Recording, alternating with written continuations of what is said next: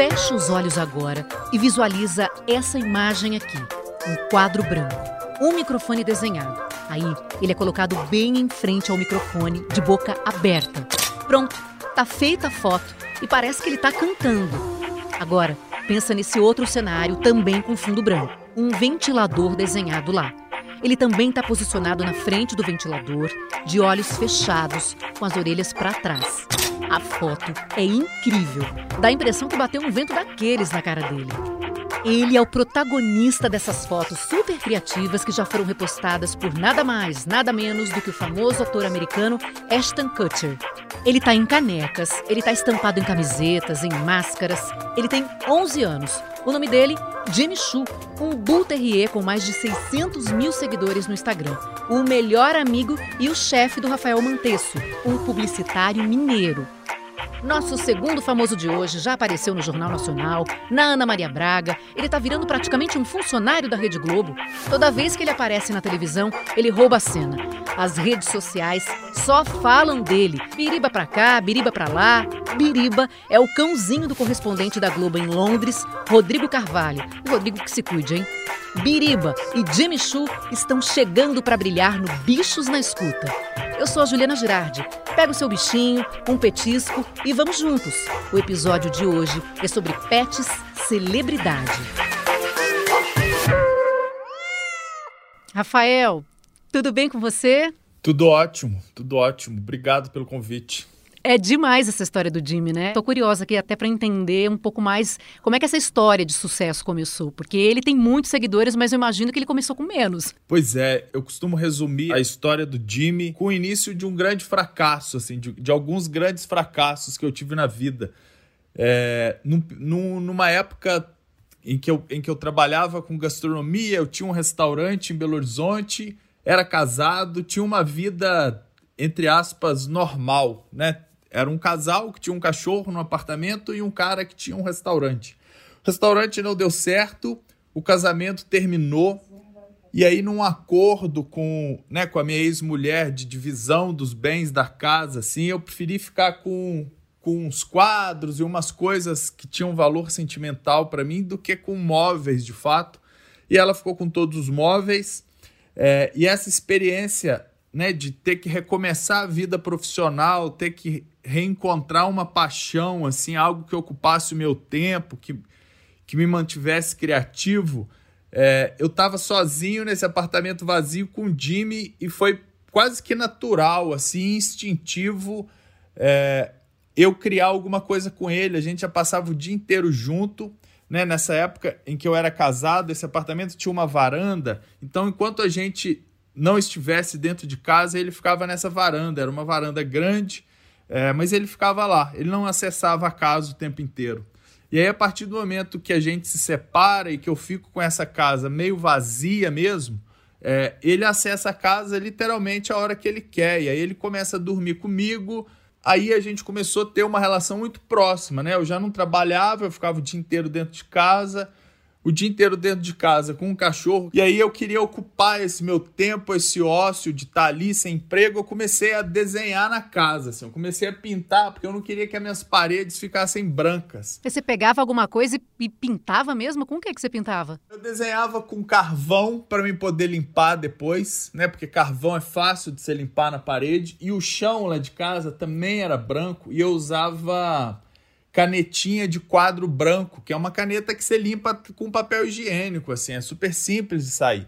Um dia o Jimmy estava deitado do meu lado e foi meio que natural, assim, eu peguei o pincel, eu estava pintando uma tela, no caso, esse dia, e desenhei uma asinha, assim, em volta do Jimmy, no chão da casa, enquanto ele estava dormindo, e fotografei e gostei desse resultado, sabe? De, de ter um traço preto numa, no, né, num piso branco em volta do meu cachorro. Então eu parei de fazer as telas que eu estava fazendo para mim e comecei a criar esses cenários na casa. Assim. Então eu desenhava no chão, eu desenhava na parede e aí eu, eu ia colocando ele contra esses cenários, assim, fotografando. Mas aí você decidiu colocar suas fotos e provavelmente começaram a fazer muito sucesso. As pessoas começaram a curtir muito porque elas são super criativas. Eu comecei a fazer as fotos do Jimmy em 2015 e a gente está no Instagram desde 2010.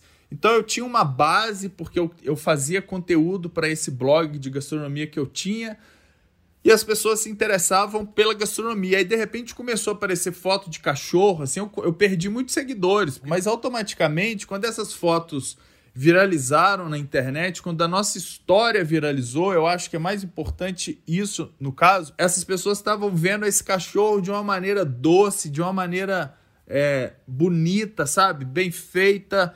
E, e, sempre com, e sempre com uma, com uma proposta positiva e alegre. Assim. Então, eu acho que a soma desses to de todos esses né, acontecimentos fez com que as fotos do Jimmy ganhassem cada vez mais e mais seguidores, assim. E aí é impressionante, porque nunca para. Sempre tem alguém descobrindo a nossa história, sempre tem alguém contando ela pela primeira vez, sempre tem gente descobrindo a gente. Então é, é muito legal, assim. É uma rede mesmo que se, que se cria no mundo inteiro de gente que gosta de cachorro. E como é que você chegou em 600 mil, né, quase 600 mil seguidores? Foi assim, de um dia para o outro? Porque tem essa repostagem aí do Aston Kutcher, isso ajudou bastante? Quando ele postou, na verdade eu não ganhei muitos seguidores, mas isso pautou um site que ele tem a vir atrás de mim e querer saber a minha história. Então eu contei essa história, né, que eu acabei de contar aqui para vocês, para uns dois ou três sites americanos que postaram essa história num período de uma semana. Quando eles postaram essa história, aí é que a coisa explodiu de vez. Assim. Eu, é, eu recebi 16 mil e-mails na minha caixa.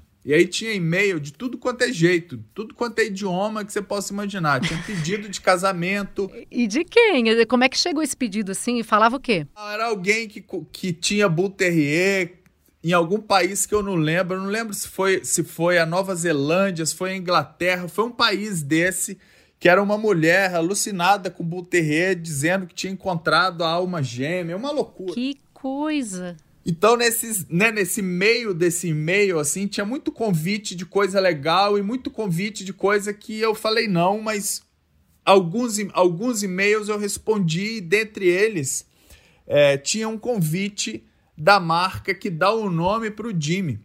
Né? Essa marca queria fazer uma coleção, desculpa, queria fazer um editorial de moda com a gente. A gente não aceitou porque a gente teria que viajar com o Jimmy para a Europa. Eu não ia colocar ele no avião, no bagageiro, nem a pau. É... Mas ela estava muito afim de fazer alguma coisa, a gente acabou fazendo uma coleção. Né? Então você imagina que tem bolsas é, que custam uma fortuna, sabe? Com a foto do Jimmy e com o desenho meu nessas bolsas. Isso para mim eu nunca imaginei, nunca pudesse, nunca poderia sonhar que uma coisa dessa acontecer. Então, quando a gente lançou essa coleção, a gente também tinha já assinado um contrato com uma editora grande nos Estados Unidos.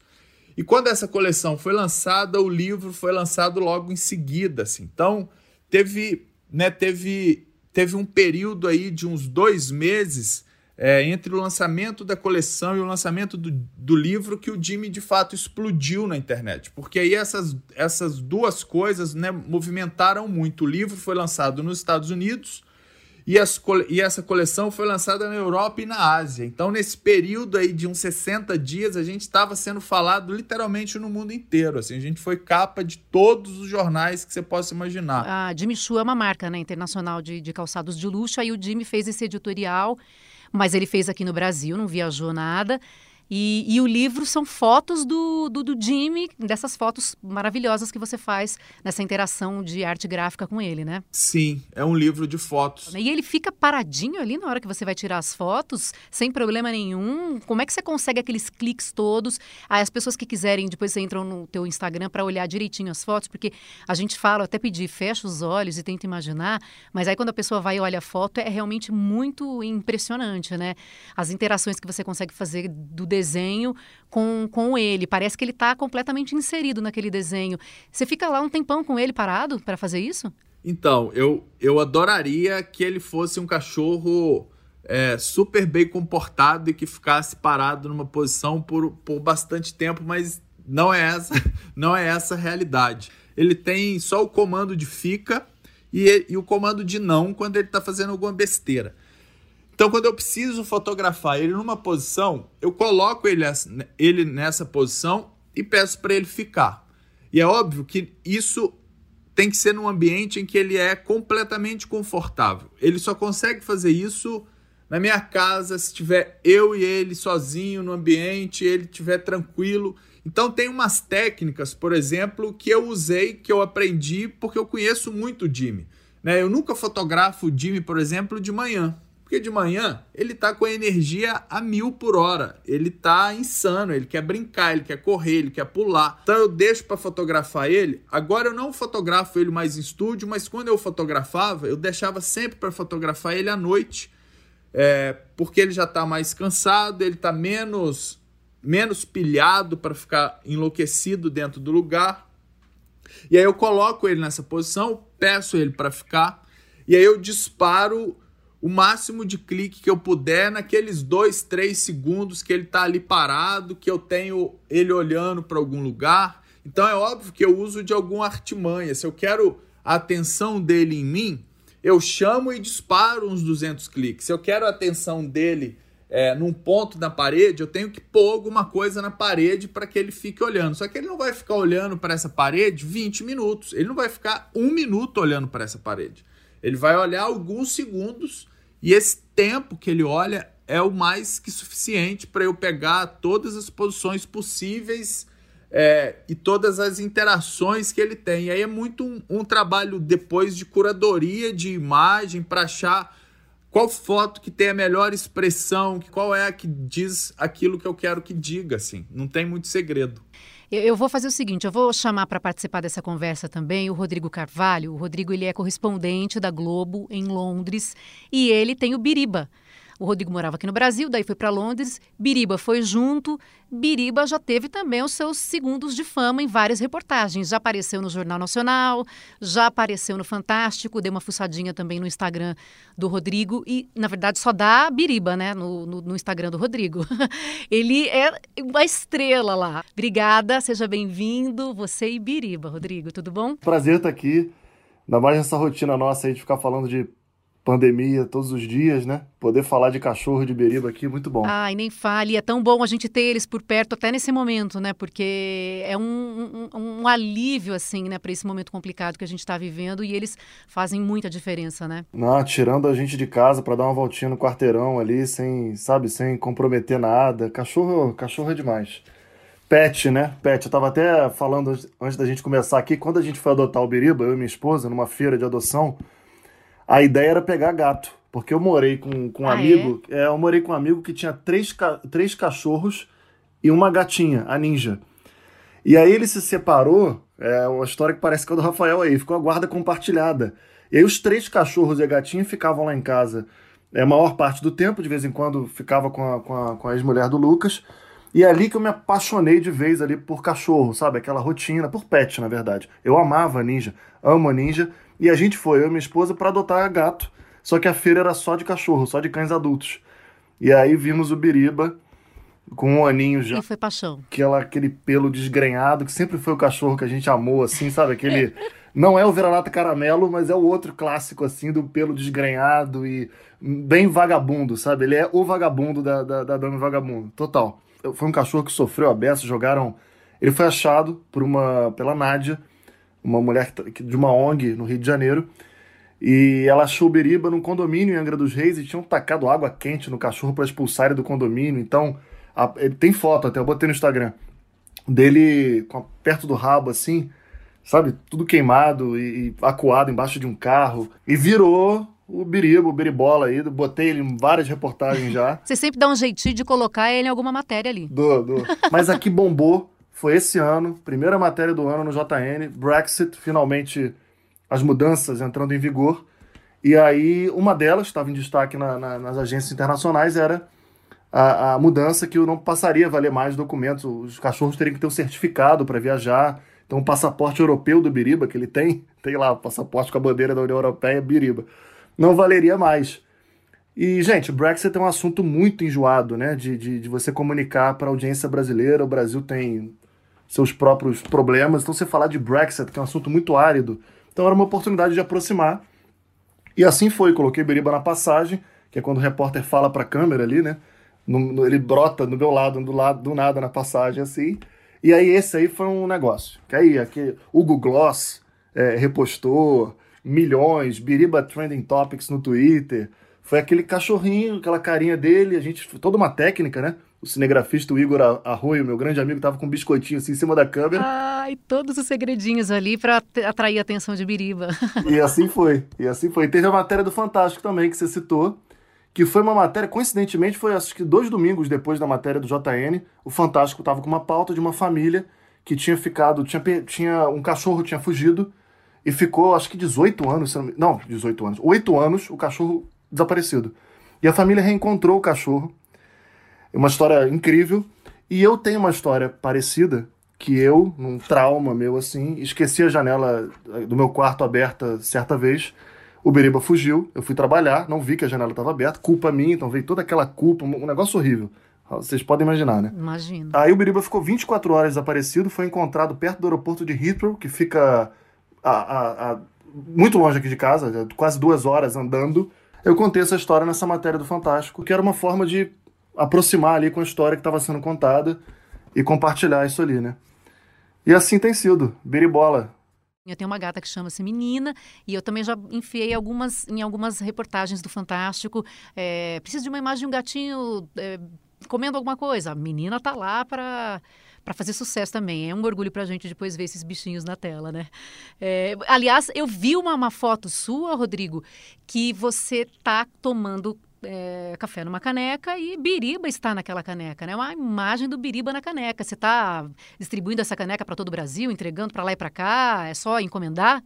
Eu botei de brincadeira no Instagram. Olha, só entrar em www.lojasbiriba.com, produtos exclusivos. Não, aquilo ali é galhofa. Eu dei aquela caneca de presente de Natal, um dos presentes de Natal ali para minha esposa, para Anne.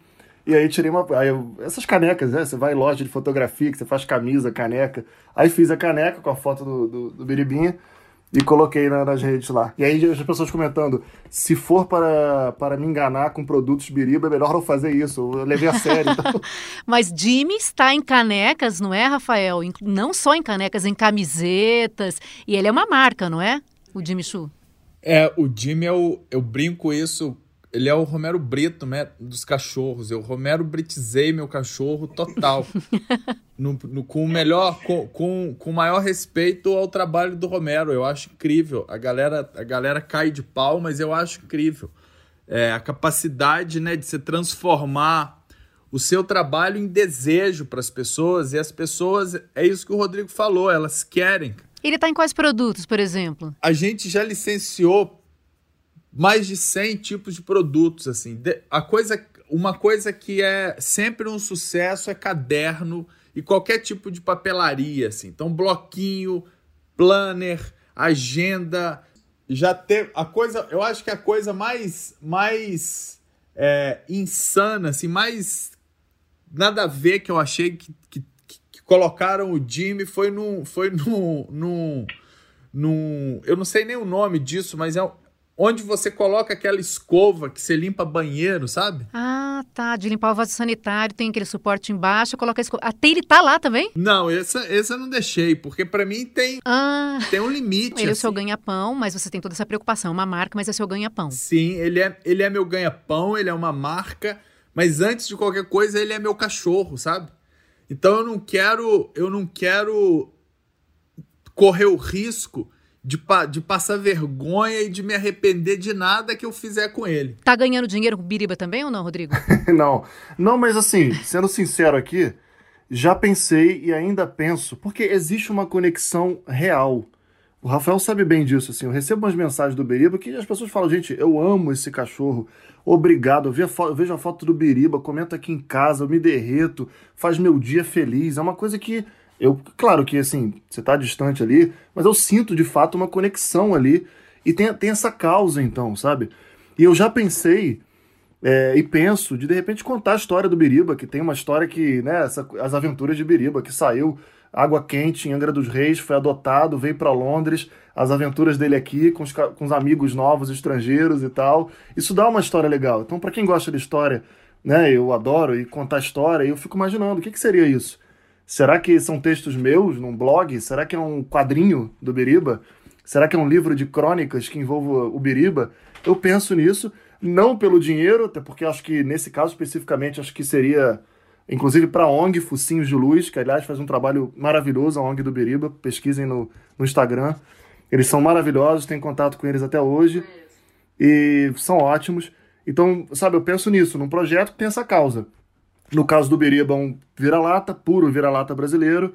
Então, que é uma coisa que eu acho também que eu não procuro ficar também enchendo o saco das pessoas, tipo, adote, adote, cada um. Não entro nessa, mas sou, defendo a bandeira da adoção, sem dúvida, que é uma causa por trás daquilo ali. E assim, história não falta. Ele nas reportagens. Ele aqui, de certa forma, ele descobriu a raça dele. Beriba é vira-lata, a gente não sabe a mistura, porque a gente adotou ele já era adulto. Mas aqui tem uma raça que é o Lurcher, que é uma mistura de, de um cachorro, de aquele cachorro de corrida, com qualquer outro cachorro peludo. E o Biriba é a cara desse cachorro. A gente já foi à feira aqui e viu, tipo, estampa de almofada de, desse, que é a cara do Biriba. A gente comprou, tem aqui. Então aqui a gente brinca agora que ele é um Brazilian Lurcher, sabe? Que ele descobriu a raça dele aqui, as origens. Então, assim, de fato tem muita história. Bom, Agora vai se juntar a nós a nossa super consultora, veterinária, especialista em comportamento animal. Bem-vinda, Rita Erickson. Tudo bem contigo? Tudo bem, prazer estar aqui, Gil. Prazer é sempre nosso. Bom, a gente estava falando aí sobre pet celebridade. O Rafael e o Rodrigo, eles são super cuidadosos com, com seus animais, com seus bichinhos aí. São preocupados em não estressar o animal. Mas eu acho que é importante você dizer para a gente o que, que pode ser feito numa sessão de fotos, como acontece com o bichinho do Rafael, ou às vezes algum trabalho publicitário quando de repente a pessoa está extrapolando com aquele, aquele animal? Você pode dar algum exemplo de quando a pessoa passa do ponto? Sim, sem dúvida. A maior preocupação para a gente aqui no Brasil, ainda por cima, é com calor, né?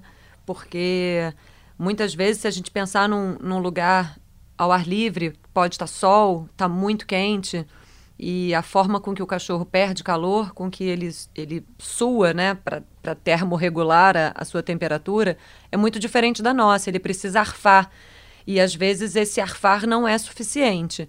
Então eu imagino que estúdio, luz, é, roupinha, porque tem muita gente que acaba usando acessórios, fantasias, tudo isso pode ser muito desconfortável para o animal e realmente precisa ter uma pessoa muito preocupada com esse bem-estar, porque se o animal for é, resistente, ele é capaz de aguentar, de ficar ali mas não tá nada bom para ele, sabe? O Rafael, ele tava falando pra gente que as fotos ele tira rapidamente. Ele bota o animal ali, já tira dois mil cliques de uma vez só.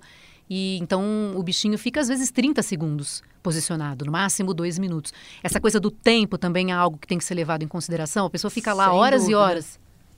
É, sem dúvida, o tempo é importante, o ambiente, né? O ambiente pode estar barulhento, pode estar confuso, é, pode ter algum tipo de, de máquina, né? Alguma câmera, uma coisa muito grande que o animal não está habituado. Tudo isso pode deixar ele bem assustado ou não, né? Porque, na verdade, os cães são animais de trabalho há 15 mil anos. E o grande mal do cachorro moderno, da cidade grande, do século XXI, é não ter nada para fazer. Então, também dar um trabalho que é um trabalho legal para o cachorro, prazeroso, bacana, pode ser muito melhor do que um cachorro que não tem nada para fazer, que vive de come e dorme, sabe? E ainda tem os excessos desse mundo moderno, que é muito lacinho, perfume, é, roupinha, coisas que, na verdade, para o cachorro não, não tem essa, esse significado e essa importância que tem para os humanos, né? Qual seria a consequência para o animal se ele de repente participa de um trabalho hum, e fica muitas horas ali ou no sol, como você falou? Ele fica, além de tudo, né? Além de trazer às vezes algum problema relacionado à saúde, o estresse também é algo que vai complicar ali depois para o animal? Sem dúvida, se ele, além dos problemas físicos, né, que ele pode sentir a gente tem um risco dele ficar estressado, dele não gostar daquela atividade, dele não querer ir novamente. Mas os cães, eles são tão é, acostumados e geneticamente preparados para acompanhar o ser humano e para trabalhar, que o que me preocupa é esse cachorro ir acompanhar fazer o papel dele, mas não tá feliz, não tá bem. Mas tem algum sinal? Os sinais são os sinais de linguagem corporal. O cachorro boceja quando ele está desconfortável. Ele lambe os lábios, assim como ele lambe os lábios quando ele sente um cheiro, sei lá, de bacon. Assim como ele boceja quando ele está com sono, eles também lambem lábios e bocejam como sinal de desconforto. Eles se sacodem, igualzinho se sacudir para tirar a água do corpo. Ele se sacode quando ele está desconfortável, ele fica dando uma, uma trotadinha com as patinhas da frente, ele faz um sinal de evitação muito claro com a cabeça, ele, ele vira a cabeça para o lado. Ah, sabe quando você oferece um, uma coisa para o cachorro comer? E ele vira a cabeça assim, uhum. teatralmente, muito. É muito claro que ele não está gostando. Mas na linguagem humana, isso não é evidente, né? Se você não está com esse com esse feeling, com essa né? atenção, atenção, ligada, é, se você se ninguém nunca te falou sobre isso e você não está ligado nisso, passa desapercebido. Então cabe ao humano ficar atento a tudo isso.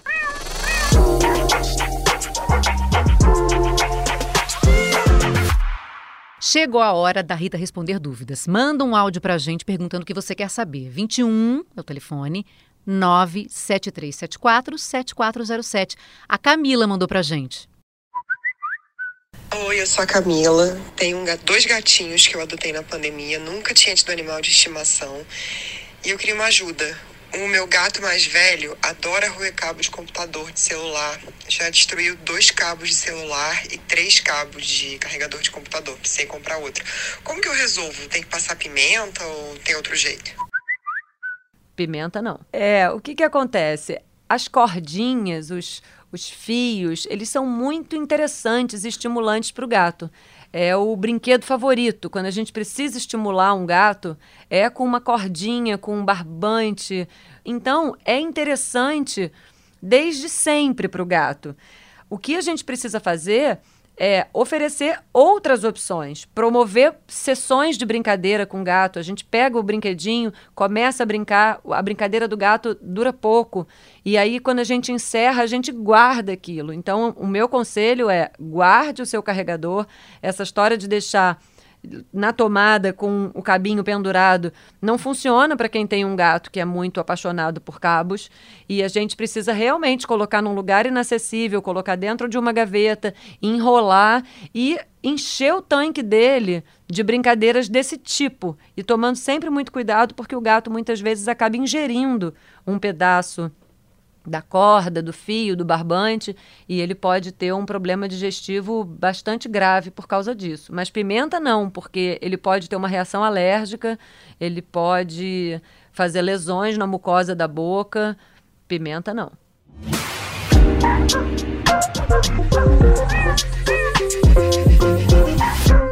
Agora, curiosidade do universo animal. Você sabia que os pets entendem o tom de voz dos humanos?